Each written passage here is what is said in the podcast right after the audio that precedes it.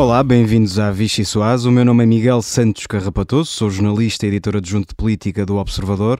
Tenho ao meu lado uma das figuras mais cobiçadas da telefonia portuguesa, o Diogo Teixeira Pereira, e as igualmente irresistíveis Rita Penela e Inês André Figueiredo. É esta verdadeira constelação que me vai ajudar a explicar uma semana em que o PCP, depois de dizer do governo ucraniano o que Maomé não diz do Toucinho, acabou a fazer queixinhas de uma associação ucraniana e a pedir a intervenção dos órgãos de soberania.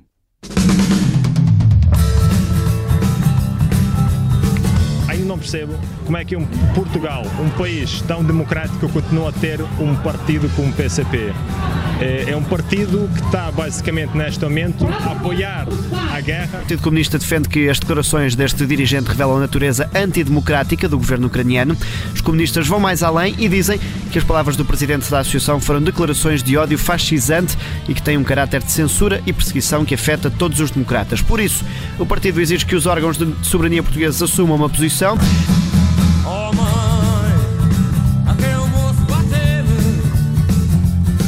Como sabem, posicionamentos partidários, debates partidários, debates entre instituições da sociedade civil e partidos políticos, partidos políticos entre si, são legítimos, fazem parte da vida democrática, eh, terem pontos de vista diversos e, e terem o confronto de pontos de vista. Felizmente, Portugal é um país livre e, e há lugar para todas as opiniões. Podemos concordar muito ou concordar pouco, há lugar para todas as opiniões. É claro para todos a profunda divergência que mantemos com a posição que o PCP tem afirmado relativamente a este conflito, mas da divergência política com o PCP passar para a ilegalização do PCP é algo absolutamente inconcebível num Estado de Direito Democrático.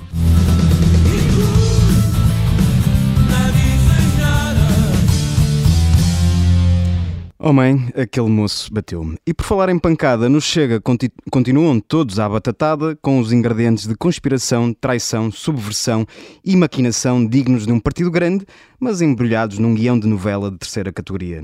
Como se não lhe bastasse o seu, Ventura também parece querer mandar umas bocas sobre a vida interna do PSD, que vai caindo na esperrela de discutir mais o Chega do que o próprio PSD.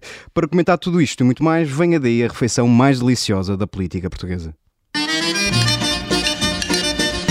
Rita Penelli, começo por ti para te servir uma sopa de cebola. Cebola porquê? Citando um grande um vulto da sociedade portuguesa, treinador de futebol, Jorge Jesus, que a determinada altura da sua carreira disse Está a chorar, é? A chorar, é? O PCP está a chorar, é? É, chorou um bocadinho.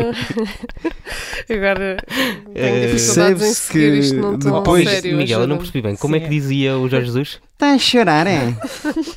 Ótimo, ainda bem que isto está a ser gravado, Miguel. Sim, a Fica tua para cara- posteridade. Acho que Fica o meu a acting, o meu acting está tá Mas, forte. mas resultou, não é? Pelo menos um dos pais, eh, o pai, pai primeiro-ministro, ainda ajudou. Mas para dar aqui alguma seriedade, percebe-se esta, esta posição um bocadinho, e condicionando já a tua resposta, naturalmente, que é para isso que me pagam, eh, percebe-se esta resposta depois do, do que o PCP tem dito sobre o governo ucraniano, sobre todas as características que atribui ah, àquele regime, vir agora queixar-se de umas críticas que lhe fizeram em solo eh, português? É chato, não é? Eh, porque quando, quando nos apontam o dedo, a coisa, a coisa fica mais chata. É mais fácil sempre sermos nós a. Ou há quem acho que é mais fácil sermos nós a apontar, a apontar dedos. Eh, e o PCP tem, tem-se lamentado muito, eh, quer da cobertura jornalística que tem sido feita, quer da, daquilo que tem sido os média ocidentais eh, e a cobertura que tem sido ehm, a a cobertura àquilo que tem sido o conflito na Ucrânia. Presumo que o PCP ainda acho que está no mundo ocidental, não sei. É, Eh, que os médias ocidentais também são. Também fazem parte, eh, mas aí, há- aí fica muito evidente. E, e olhando um bocadinho para trás, a determinado momento pareciam muito extemporâneas ou, ou estranhas já aquelas perguntas sobre a Venezuela, a Coreia do Norte. Se olharmos para trás, não é? Parecia, mas para quê outra vez insistir naquela tecla? Eh, e ao fim e ao cabo, depois a atualidade acaba por provar que, de certa forma, talvez sempre, talvez não, sempre fizeram. eh, sempre foram pertinentes porque dizem muito daquilo que, que é a identidade do, do, Partido Comunista Português e que no fundo agora está mais que nunca exposta uh, e, e uh, quer dizer, não, por muito que, que agora já, já consigam pôr ali algumas palavras como, como a invasão e, e a guerra, uh, o facto de continuarem a puxar a fita atrás e a repetirem insistentemente a questão da NATO e tudo mais, faz com que fique muito, muito visível a, a incapacidade de se distanciar. E agora vir fazer queixinhas, porque afinal alguém disse, ai, mas nós não devíamos estar aqui, cuidado, porque estão-nos a tratar muito mal. É, é, uma fuga que também não correu bem.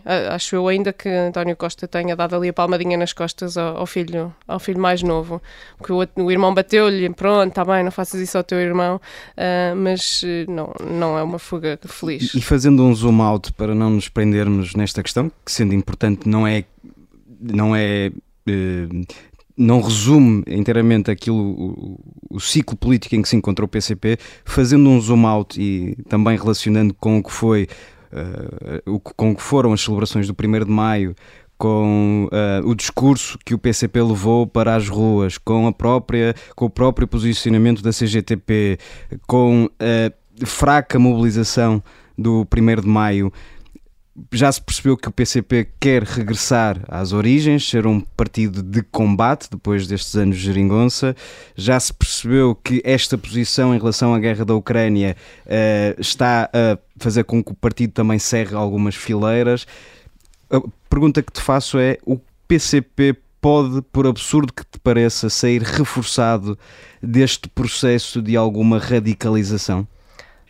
Tenho dificuldade em responder que sim, mas percebo, percebo o ponto de. Um, exatamente cerrar ali as fileiras muito tradicionais e muito um, muito do PCP, não é? Aquele eleitorado uh, que não votava uh, por ser uma alternativa à esquerda e em, por oposição a votar no Partido Socialista, por exemplo, mas sim pela ideologia e pela, por aquilo que o PCP é e pela, pela sua identidade. Uh, aí percebo que isso possa acontecer, ainda assim acho que é um nicho tão pequeno que não trará grande vantagem ao PCP fechar-se nisso. E estou muito curiosa, estamos em maio, uh, junho, julho, agosto, setembro, faltam poucos meses para, a festa do Avante. Estou muito curiosa para perceber, uh, e costuma ser um, algum sinal daquilo que é o PCP ou daquilo que é reentrée, não é? Muito que eles digam que não, mas nos últimos anos foi a questão da, da Covid e a batalha que, que, que foi para, para conseguirem. Uh, manter, manter a realização do Avante.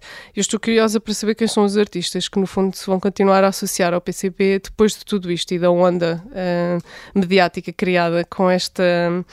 com este posicionamento em relação à guerra na Ucrânia, eu acho que aí também poderá haver algum sinal daquilo que é essa, essa resposta a essa pergunta.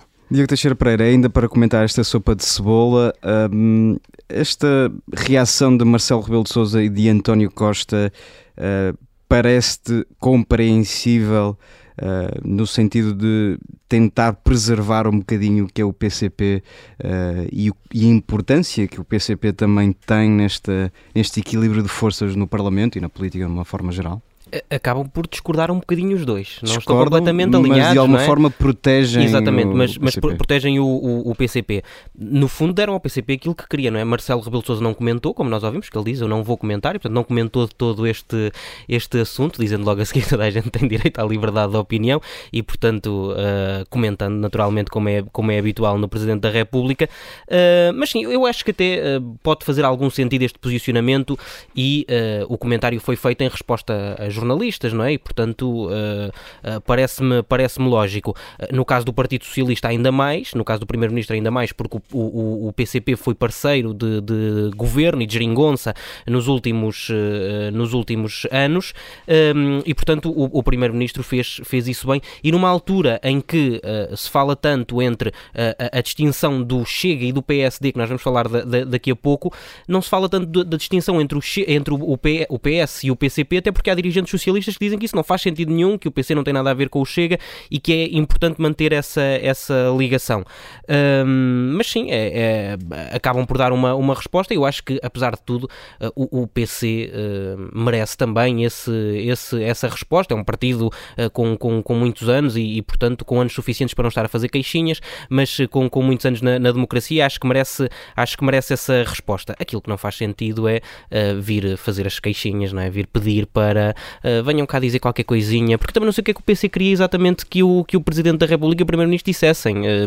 disseram aquilo, pronto. Muito bem, vamos servir a nossa segunda sopa. Sopa de batata uh, para ti, Inês André Figueiredo. Não que sejas uma batata, mas porque nos chega, aparentemente, anda toda a gente à batatada. Nós estamos a gravar uh, na sexta-feira, 6 de maio, portanto, este programa corre o risco de ficar rapidamente desatualizado, porque nos chega, uh, isto volta e meia acontece.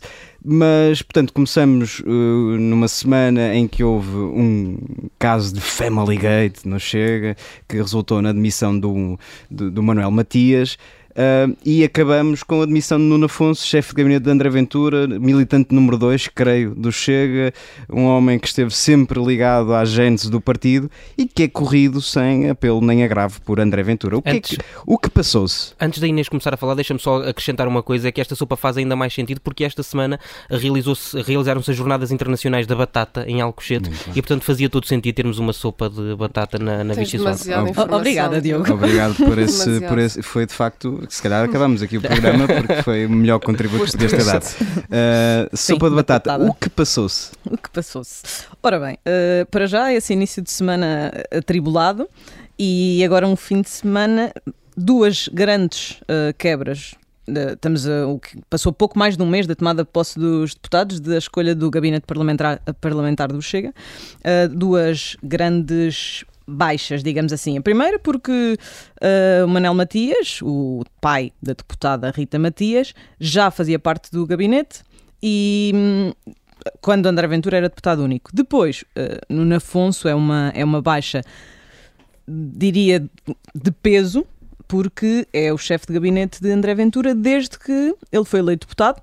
E dizias, e bem, uh, dar aqui a entender que, para já, o caso Nuno Afonso é uma velha questão dentro do Chega. Mas vamos só arrumar os dois casos. Portanto, o primeiro eh, podemos eh, concluir que foi desconhecimento da lei, um Exatamente. desconhecimento absurdo a lei da lei. Clara. A lei é absolutamente clara, não pode um familiar, um ascendente ou um descendente não pode estar na dependência direta ou a trabalhar diretamente com Exatamente. um deputado, no caso. Ou, ou seja, eh, Manel Matias já nunca estava... Poderia ser, nunca poderia estar no gabinete onde também trabalha, onde, Neste caso é que, que serve Exatamente. a deputada Rita Matias. Exatamente, essa parte ficou, ficou fechada. A lei é clara, até ao quarto grau de parentesco, não pode haver no mesmo gabinete pessoas, neste caso um pai e uma filha. Tinha a ideia que André Ventura era jurista de formação, se calhar. Sim, acho que talvez sim. seja engenheiro. uh, pronto, mas adiante.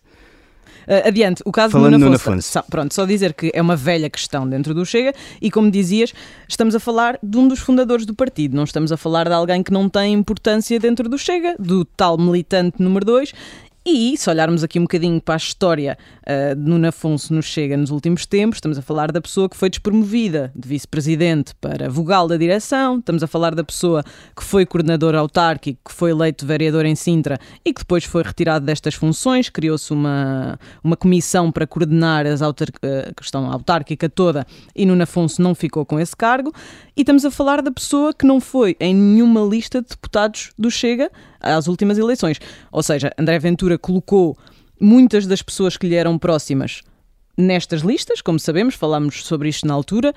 Uh, muitas das pessoas da direção e Nuno Afonso foi um dos poucos que ficou completamente de fora, completamente afastado dessas opções. Agora, ontem fomos surpreendidos com, com esta decisão de André Ventura, com esta exoneração.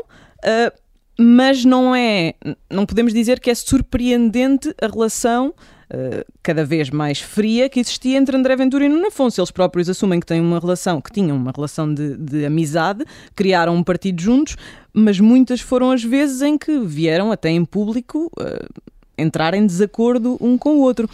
Gostava de perceber, só aqui para terminar este tema que com certeza cai mais sopa e mais batatas para distribuir, gostava de perceber se isto é o fim da era Nuno Afonso no Chega ou se isto é o início de uma nova era dentro do Chega. Porque Nuno Afonso, e percebemos isso também por muitas das pessoas que estão contra a direção e começa a haver muita gente um, a vir a público dizer que está contra André Ventura, contra a forma como, como as coisas decorrem no partido e muitas dessas pessoas são a favor de Nuno Afonso. Ou seja, se isto não é agora uma forma que Nuno Afonso pode arranjar para, quem sabe, um dia vir a ser candidato, por exemplo, à liderança do Chega. Até, só aqui meter aqui um parênteses, Nuno Afonso já tinha dito que queria ser líder, que podia vir a ser líder da Distrital de Lisboa.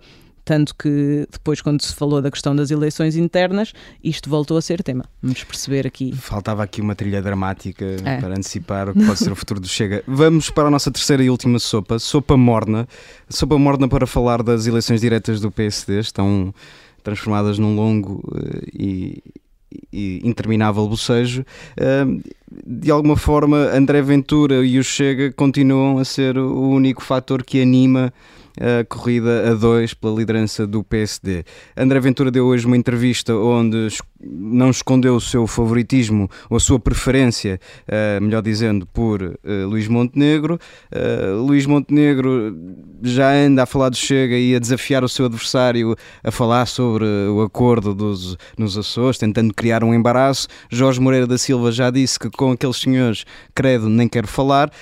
o que eu te pergunto, e peço-te que faças aqui um, um, uma leitura global, percebes que André Ventura está a tentar condicionar a, a, corrida à liderança do PS, porque ao associar-se a Luís Montenegro, uhum. naturalmente fragiliza uh, a candidatura do antigo líder parlamentar. E no segundo ponto, percebes como é que, uh, se percebes, aliás, como é que um partido que está a atravessar um momento delicado passa mais tempo a falar sobre acordos com Chega sobre, do que falar sobre a sua própria vida interna. Eu acho que isso é responsabilidade de Luís Montenegro. Acho que ele podia ser mais claro nisso. Acho que isso era importante. Foi uma das críticas apontadas a Rui Rio foi o facto de nunca ter sido muito claro uh, sobre uh, que posição tinha relativamente ao Chega e se aceitava fazer acordo, se não aceitava, se aceitava uh, o que é que ele achava dos Açores e o que é que não achava. E, portanto, eu acho que isso foi um problema de Rui Rio, de facto. E agora Luís Montenegro tinha, acho eu, muito mais a ganhar em ser muito mais claro e dizer, nem que mais não seja, logo se vê. Depois, logo se vê, depois dos votos contados, ou seja, ele não quer claramente fechar a porta, porque não diz que não, ao contrário de Jorge Moreira da Silva, e, e, eu acho que ele se calhar tinha um bocadinho mais a ganhar com essa clarificação. Esta entrevista de, de André Ventura. Tem, uh, é, é, também interessante porque, como é habitual em André Ventura, uh, diz uma coisa na, na, no primeiro parágrafo e diz outra logo a seguir, lá para o quinto ou sexto, porque ele, numa das primeiras respostas, uh, admite que a, maioria absoluta do PS também foi uh, impulsionada por algum voto de algumas pessoas da direita moderada que não queriam votar no PSD com medo da aproximação ao Chega, mas depois mais lá para a frente diz que uh, gosta de Montenegro por causa da aproximação do PSD ao Chega. E portanto é, é confuso, não se percebe muito bem por onde é que André, André Ventura está a querer ir, se de facto está a querer fragilizar a, a candidatura de Montenegro aproximando-se dela ou se, ou se de facto ele é mesmo o, o favorito de de, André Ventura. Vamos, vamos ver. Muito bem, só para esclarecer, a entrevista foi dada ao semanário O Novo. O Novo, sim. Temos connosco José Soeiro, deputado do Bloco de Esquerda. Bem-vindo. Obrigado. Vamos começar. Na cerimónia de 25 de Abril fez uma longa intervenção sobre as pessoas de quem coletivamente nos vamos esquecendo ou que vão ficando para trás. Disse: Estamos em 2022 e não estamos satisfeitos. Se tiver a oportunidade de voltar a tomar a palavra em 2026, depois de quatro anos de maioria absoluta do PS, acredita que vai dizer estamos mais satisfeitos um bocadinho ou não? Infelizmente não tenho muito essa expectativa, até pelos, pelos sinais que estão aí, não é? Hum, e, há, e, há, e, e nessa intervenção quis precisamente, digamos, hum, salientar a importância de, de, do trabalho invisível de tanta gente, no Parlamento, desde logo, não é? no sítio onde nós estamos, mas na sociedade, e, e não vejo que essas pessoas estejam a ter a atenção, a consideração que, que, deveriam. Mas não... falava dos sinais que o governo socialista, agora com a maioria absoluta, tem dado. Sim, uh, ou seja, se formos olhar para os sinais que são dados, por exemplo, para quem, para quem para quem depende do seu salário para viver, para quem vê os preços a subir, para quem sabe que vai poder eh, perder uh, poder de compra, para quem depende da pensão.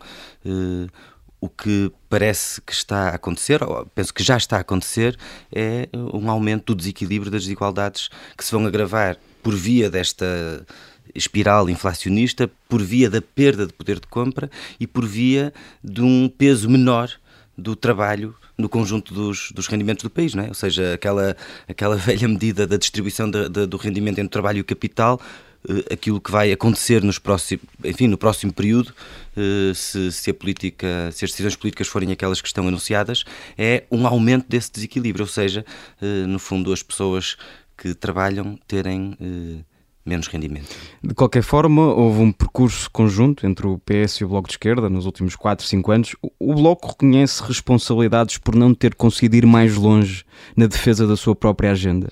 Nós não, não, não, não tivemos a força suficiente, ou seja, na, na relação de forças que existia entre, entre os vários partidos da esquerda. Por um lado, o Partido Socialista não tinha a força suficiente para impor eh, totalmente o seu programa mas uh, o Bloco, o PCP também, também não tinham a força suficiente para que algumas matérias que para nós eram centrais, aliás, estiveram no centro da disputa com o Partido Socialista, da disputa com o Governo e também das, das, negociações e, da, e, e, e, no centro das razões do, do chumbo dos últimos orçamentos, estão precisamente as questões do trabalho. Eu penso que é, penso que é um dos, uma das dimensões em que o balanço dos anos da geringonça é menos, eh, menos positivo, menos auspicioso, na medida em que, estruturalmente, as regras do trabalho não foram alteradas. E nós continuamos a ter um desequilíbrio brutal que foi inscrito eh, na, na, legislação laboral no tempo da Troika e nós não conseguimos reverter esse desequilíbrio. Conseguimos fazer outras coisas importantes também no trabalho, na segurança social, mas digamos assim, aquelas normas estruturantes que, que, que organizam uh, uh, as relações laborais, que organizam as relações entre as classes, se quisermos, essas uh, permanecem na lei. E ele pedi precisamente um balanço, mas antes de, sobre a questão concreta da legislação laboral, que o, o Bloco foi sempre dizendo que o PS não queria reverter as normas gravosas, no entender do Bloco de Esquerda, introduzidas pela, pela Troika, ou no memorando da Troika. Uh, Porquê é que o PS não quis fazer isso? Qual é a justificação que o Bloco de Esquerda encontra para essa resistência do PS? Possivelmente porque concorda com, com, com, com, essas normas. Ou seja, de facto, houve, houve um conjunto de, de regras, de normas de desvalorização económica e de desvalorização pessoal dos trabalhadores. Quando eu digo desvalorização pessoal, estou a falar de normas, por exemplo, que impedem um trabalhador de contestar um despedimento se recebe a compensação, que em todo caso vai ser dele. Que é uma forma só de mostrar que o trabalhador não tem, que, que, a sua opinião não vale, que ele não tem direitos. E depois desvalorização económica, ou seja, quando falamos de, eh, da retirada dos dias de férias, que não foi reposta, ou das regras da, da, da, da contratação coletiva, das, das relações coletivas de trabalho, ou quando falamos, por exemplo, do valor do trabalho extraordinário, né, do trabalho suplementar, são, são, são formas de desvalorização económica do trabalho que permanecem na lei, que, que no caso da, da, das relações coletivas de trabalho introduziram um desequilíbrio na, na negociação entre o, as partes. E que o PS nunca E o Partido Socialista não quis, não quis mexer nisso, nem sequer, e foi esse debate que nós tivemos, nem sequer esteve disponível para voltar, para voltar àquilo que era a posição do próprio Partido Socialista uhum. em relação a algumas dessas matérias. Nós tivemos esse debate, por exemplo, sobre o despedimento. Quando houve, né, houve uma alteração, já que foi além da Troika, isto é, que foi além do que estava inscrito no memorando da Troika, eh, para cortar as compensações por despedimento, aquilo que os trabalhadores recebem quando são despedidos, e uh, quando o governo do PSD do CDS foi além do que estava inscrito no memorando da Troika, o Partido Socialista criticou e disse que uh, o Vieira da Silva, na altura era deputado, enfim, já não, não, não, não, sei exatamente a expressão, mas disse que é uma, uma das reformas mais tristes, mais lamentáveis, já não me lembro exatamente a palavra, e a verdade é que depois nem sequer para regressar uh, à posição que tinham tido nesse período estiveram disponíveis. Eu penso que penso que o Partido Socialista não quis eh, enfrentar eh, os interesses eh, patronais, por um lado, e penso também que utilizou sempre o argumento europeu, uhum. isto é, nós não podemos entrar, é um argumento que foi dito publicamente, nós não podemos entrar no radar da Europa uh, e, portanto, não queremos alterar. E há pouco pedi-lhe um balanço, e, e, sei que é sempre um exercício difícil, mas pedi-lhe uma, uma, uma, resposta muito objetiva. Na última reunião da Comissão Política Nacional, que decorreu no sábado, Catarina Martins assumiu que o, e estou a citar, o PS fechou em definitivo o breve parênteses aberto com Geringonça e abandona até aos os poucos e modestos objetivos de política social que se tinha colocado nesses anos. Olhando em perspectiva o saldo que resultou daquele acordo político assinado em 2015 é mais negativo do que positivo? Se tivesse que responder uma palavra, mais, ou em duas, mais positivo ou mais negativo? Em 2015, positivo, obviamente. Não se arrependem de nada? Nada, de ter feito o acordo de 2015, nada. Acho que foi importantíssimo parou uma lógica de destruição que estava, que estava em curso, permitiu reverter algumas medidas e permitiu também avançar eh, em alguns aspectos fundamentais. Eu não me arrependo absolutamente nada, eu creio que o Bloco não se arrepende absolutamente nada de termos feito eh, o, o acordo que fizemos em 2015. O que nós lamentamos é que a partir de um determinado momento eh, se tenha esgotado essa, enfim, a agenda dos, dos compromissos que estavam estabelecidos e o Partido Socialista não tenha querido eh, enfim, continuar, digamos assim, uma, uma, uma política. No... Uh, no, no, no, final dessa reunião, Catarina Martins disse que o, que o Partido Socialista tinha voltado àquilo que sempre tinha sido. Um, foi o PS que mudou ou foi o Bloco de Esquerda que preferiu não ver a verdade? Ou de outra forma, o Bloco de Esquerda deixou-se instrumentalizar? Não, eu acho que foi o, que mudou foi a relação de forças, foram os, os, resultados eleitorais. Isto é, em 2015, o Partido Socialista eh, não foi o partido mais votado e não podia formar um governo sozinho. Por outro lado, o, a esquerda, a esquerda do Partido Socialista, tinha, uh, teve um resultado importante e, uh, e a direita estava em minoria no Parlamento. E, portanto, o que mudou não foi, digamos assim, a natureza dos, dos partidos ou os seus projetos políticos, foi uma situação política, uma configuração parlamentar que impôs, digamos assim, essa solução, o que eh, a tornou eh, necessária, evidente. E, portanto, foi um trabalho político que, que, que, que se fez de, de, construção dessa solução em 2015, mas que foi, eh, foi determinada pela, mas, mas, mas, este diagnóstico crítico do que é hoje o, o PS assenta também em parte. Uh, uh, no... Mas o Partido Socialista não, não mudou, nunca foi diferente. A esquerda é que teve peso para impor algumas coisas e para, digamos, levar para a frente uma agenda mais progressista uma agenda de maior justiça no trabalho. Veja, o Partido Socialista assinou o memorando da Troika. O Partido Socialista, eh, os governos do Partido Socialista foram, historicamente, os governos que mais privatizaram. Eh, o Partido Socialista é responsável ou corresponsável por algumas das alterações que mais desequilibraram as relações de trabalho em Portugal.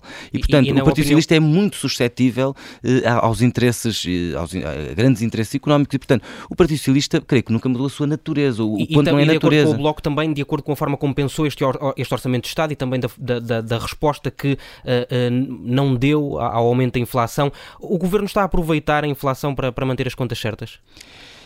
Eu penso que é pior do que isso, na medida em que o, o, o argumento, das, o argumento das contas certas, eh, que é o, e o argumento de que eh, se vai, digamos, enfrentar a crise da inflação, a espiral da inflação, através de uma contração dos salários, que é isto que está neste momento eh, em causa, ou seja, ao não ao recusar por um lado mexer nos salários e ao recusar também eh, atuar eh, na formação de preços, eh, o que o, o, o, efeito que isto vai produzir é uma, uma, uma contração do, do, do rendimento de, de, quem trabalha.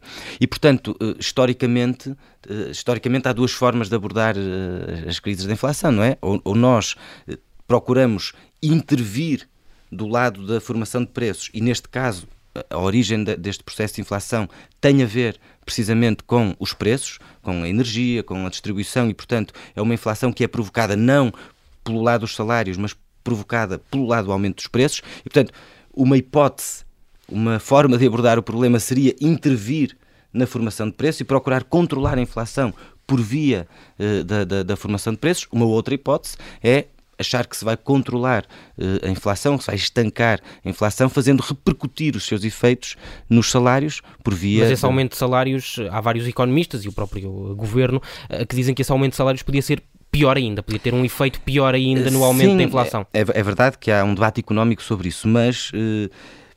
Não, não, está longe de ser, de ser provado e de, e, e de ser, e de estar estabelecido na própria ciência vale económica a pena correr o risco. que existe uma causalidade entre uh, os salários e a inflação. Nós sabemos que esta espiral inflacionista não foi causada por um aumento de salários. Isto é, a origem desta, da, da, da, inflação que nós estamos a viver não está nos salários e não está provado, e pelo contrário, há teoria económica que vai exatamente no sentido oposto, eh, não está provado que, que, que existe esta causalidade, isto é, que um aumento de salários eh, eh, tenha um efeito inflacionista. Por outro lado, o que nós sabemos é que, de acordo com as contas do próprio governo, a produtividade vai aumentar em 3,5%, ou seja, nós vamos ter um aumento maior da produtividade do que um aumento de salários, o que significa que vamos estar a transferir rendimento do trabalho para capital. E também temos um, um, um, um problema que é eh, de, de, de se estar a negligenciar a dimensão das margens de lucro. Ou seja, nós sabemos que em alguns setores esta, a, a, esta espiral inflacionista está a corresponder um aumento bastante significativo das margens de lucro. E, portanto, se nós negligenciamos o efeito da, da formação de preço e das margens de lucro no processo de inflação, nós estamos a retirar da equação uma das, das dimensões, e, e, e neste caso a causa principal do processo que nós estamos a viver. E creio que, que isso faz a diferença entre uma política económica progressista, isto é, uma política que protege os rendimentos de quem trabalha e que procura intervir na formação de preços, ou uma política económica de, de, à direita, digamos assim, eh, porque penso que é isso que está, que está neste momento em causa. Ouvir as, as explicações de, do, do, ministro Fernando Medina não é diferente de ouvir qualquer economista de direita. É dizer, nós temos que eh, manter os salários eh, estagnados, não podemos intervir na, na, na verdadeiramente na formação de preços ou na, nas margens de lucro e, portanto, é, é, até ignorar o papel que a própria procura pode ter, no, que, que foi o debate que nós tivemos durante, durante o período anterior. Durante o, o, debate do Orçamento do Estado, disse que o Governo podia chamar o que quisesse ao, ao orçamento, até Cátia Vanessa, mas que os portugueses iam efetivamente perder o poder de compra. O PS está, está a aplicar uma espécie de dose própria de austeridade? É um, é um processo de empobrecimento, ou seja, há muitas formas de empobrecimento e há muitas vias para o empobrecimento. Nós, nós conhecemos o que é que foi durante o período da austeridade. Foi cortes salariais diretos, foi aumento dos impostos sobre o trabalho, foi corte nas prestações sociais, eh, foi eh, compressão do, dos, dos serviços públicos e, portanto, corte no salário indireto, se quisermos. E, portanto, eh, nós conhecemos essa receita de empobrecimento por via desses cortes diretos. Neste caso, está uh, em curso um processo de empobrecimento e o efeito das escolhas de política económica que estão neste orçamento é um, é um, é um processo de empobrecimento. Não é com a mesma receita, isto é, não é por via de, de, de digamos, do, do, corte dos apoios sociais ou do aumento dos impostos sobre o trabalho, mas é por via de um corte real dos salários que são comidos uh, pela, pela inflação. E, portanto, o efeito é um efeito de empobrecimento, de aumento das desigualdades, e por isso é que, e por isso é que eu dizia: pode-se chamar o que quiser, mas o efeito deste orçamento é um efeito de empobrecimento. E o empobrecimento foi justamente aquilo que nós procuramos uh, estancar e contrariar quando fizemos os acordos de 2015. Peço-lhe agora uma, uma resposta rápida. Apesar de, de tudo, o Bloco ainda se quer sentar à mesa de negociações com o Governo? E se sim, para quê? creio que este cenário de maioria absoluta, o próprio Partido Socialista tem dispensado qualquer articulação com, com, com outros partidos, nomeadamente eh, com os partidos à sua esquerda, e portanto a resposta creio que está dada uh, pela, enfim, pelos factos, pelos resultados mas, eleitorais mas, e pelos factos. Agora, evidentemente, alguma diligência não, nesse sentido. Com certeza, nós intervimos na Assembleia da República quando apresentamos propostas, quando fazemos. Só nessa dimensão. Mas, seja, mas sempre, foi, sempre, foi, sempre, foi, no âmbito da Assembleia Sim, da República claro. que que, que, que nós interviemos. bilaterais, por exemplo. Sim, mas, mas, mas, mas quando, enfim, quando, quando nós tínhamos um, nomeadamente quando tínhamos um acordo escrito, havia um processo de preparação conjunta dos orçamentos. Agora não há processo nenhum de preparação conjunta de orçamentos. O Partido Socialista apresentou o seu orçamento. Na verdade, um dos problemas dos orçamentos anteriores é que na prática já não havia um processo de preparação conjunta, ou seja, o Partido Socialista fazia os orçamentos e encenava um processo negocial, mas agora eh, isso, eh, essa situação é ainda mais eh, evidente.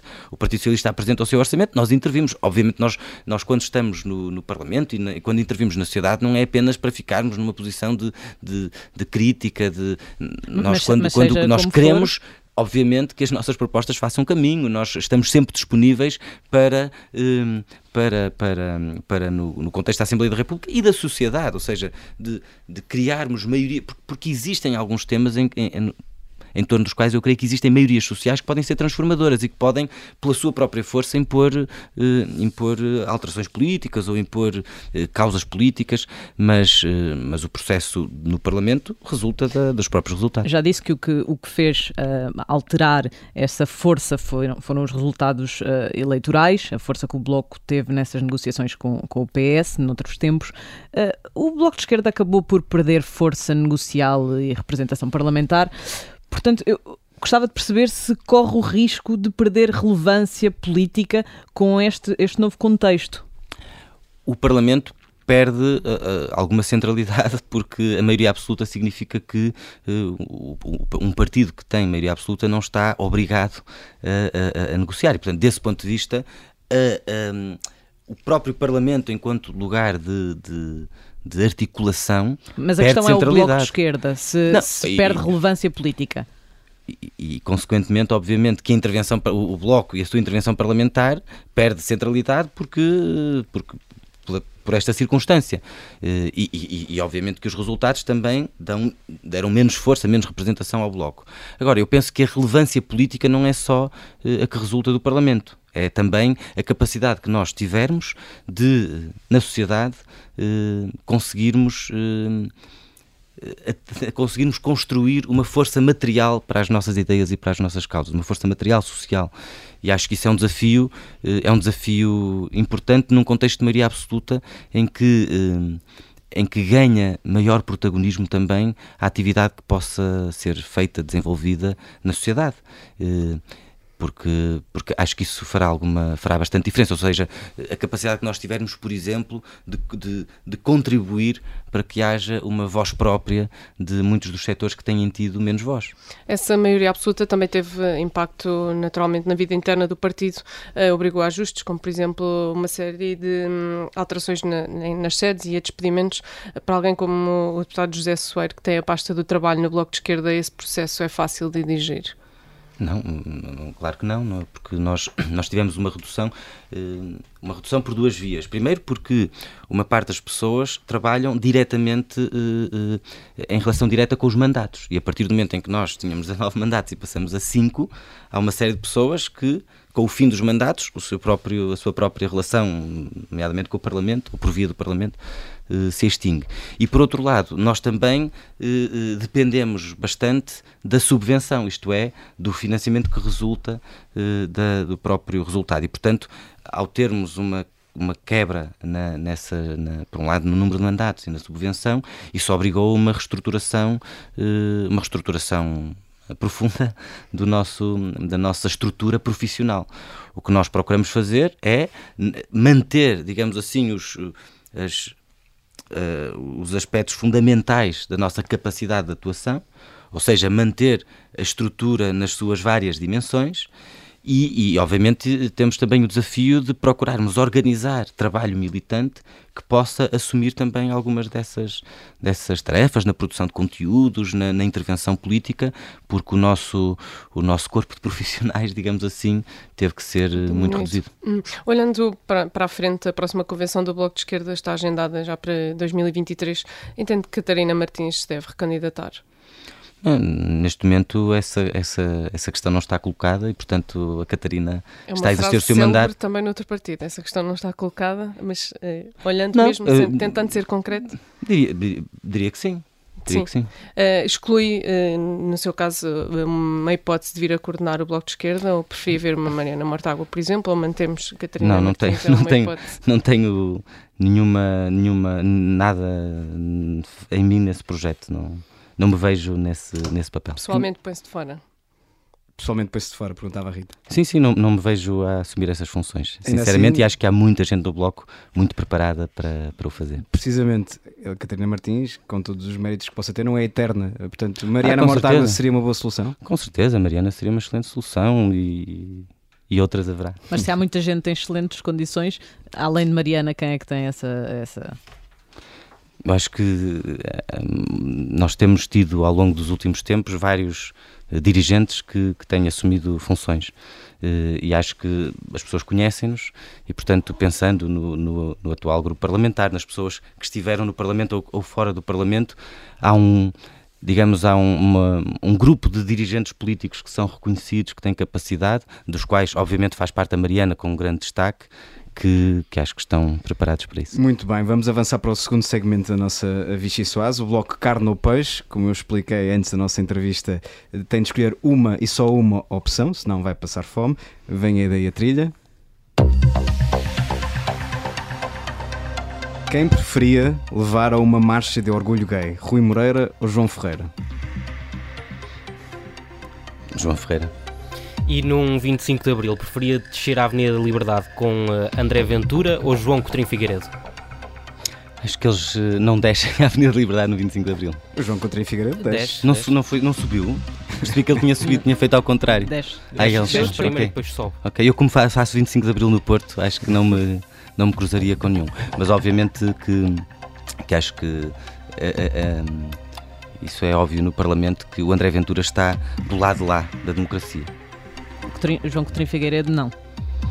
Creio que não. Uh, com quem preferia subir ao palco numa peça de teatro? Fernando Medina ou Pedro Nuno Santos? Pedro Nuno Santos. Para terminar, quem é que preferia levar ao acampamento do Bloco de Esquerda? Inês Souza Real ou Rui Tavares? São os dois bem-vindos. Foi quase, foi quase um quase. pleno, foi quase um pleno, portanto está de parabéns. Agora, como é hábito do nosso programa, o convidado tem direito a escolher uma sobremesa, no caso uma música. Uh, que música é que nos trouxe, que nos vai servir e porquê? Então, eu trouxe uma música do Caetano, o Quereres, eh, numa versão incrível, acho eu, da, da Lula Pena. É daquelas. Há, há, músicas em que as versões nos surpreendem, né? Há músicas que nós ouvimos muitas vezes e quando ouvimos uma versão parece que é outra coisa. E, e então, pronto, gosto muito dessa música. Tem, tem, é uma música sobre as, as descoincidências, as contradições, não é? A própria expressão bruta flor acho uma expressão muito bonita e acho que, que os, os, lugares normalmente mais interessantes da vida são esses lugares em que existem essas descoincidências, essas contradições, em que as coisas são ao mesmo tempo uma coisa e outra coisa e gosto muito dessa expressão bruta flor, gosto, uh, enfim, uh, também, também associo essa, essa música a um amigo que, que e quando, quando quando, quando, quando, nos, quando nos despedimos dele, uh, lembro-me de ter usado uma expressão que eu acho que é do Herbert Welders, uh, que, é, que é uma expressão que é a festa dolorosa, que também é uma expressão contraditória. E, e eu acho que essas expressões contraditórias são, são interessantes. José Soeiro, muito obrigado por ter vindo à Vichy Soares. Os nossos ouvintes já sabem, voltamos uh, sexta-feira, a partir da uma da tarde. Também pode ouvir o programa às 11 da manhã de sábado e consultar sempre o podcast em observador.pt. Bruta.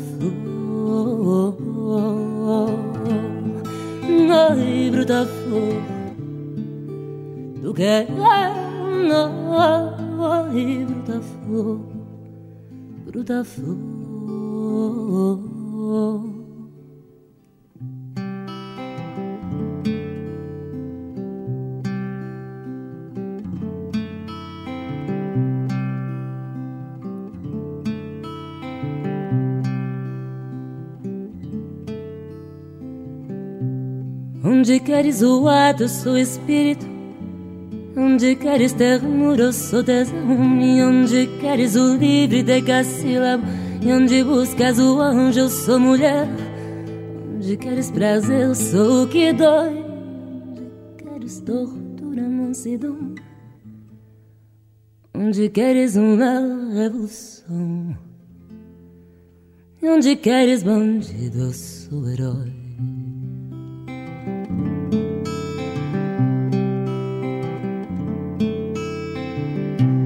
queria querer chamar o amor, construir o docíssima prisão, encontrar a mais justa adequação. Tudo métrica e rime nunca dou, mas a vida é real eu devia ir. Se é só que se lá dormo, meu amor, eu te quero e não queres como sou. Não te quero e não queres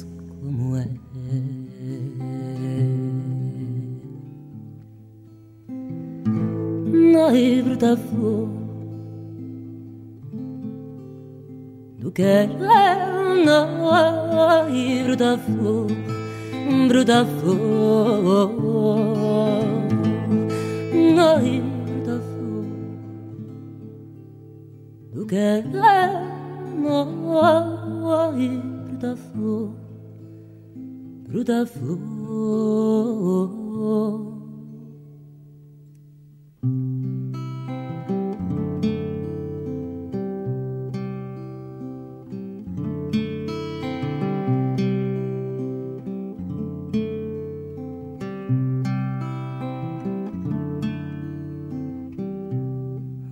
Queres comer se flipar o vídeo? Onde queres romance, rock and roll? E onde queres a lua, eu sou o sol? Onde a pura natura, inseticídio? Onde queres mistério, eu sou a luz? Onde queres um canto, o mundo inteiro? Onde queres quaresma, fevereiro? E onde queres coqueiro, eu sou a boi?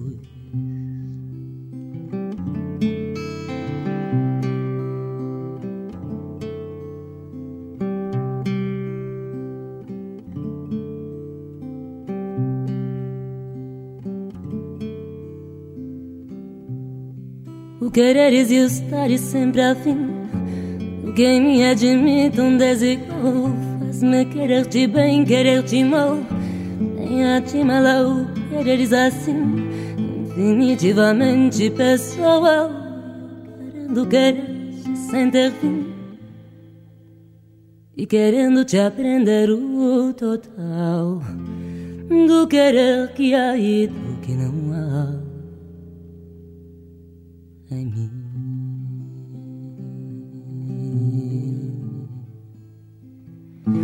Na da flor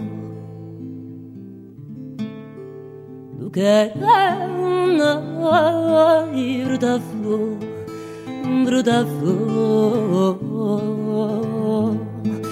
na da flor do que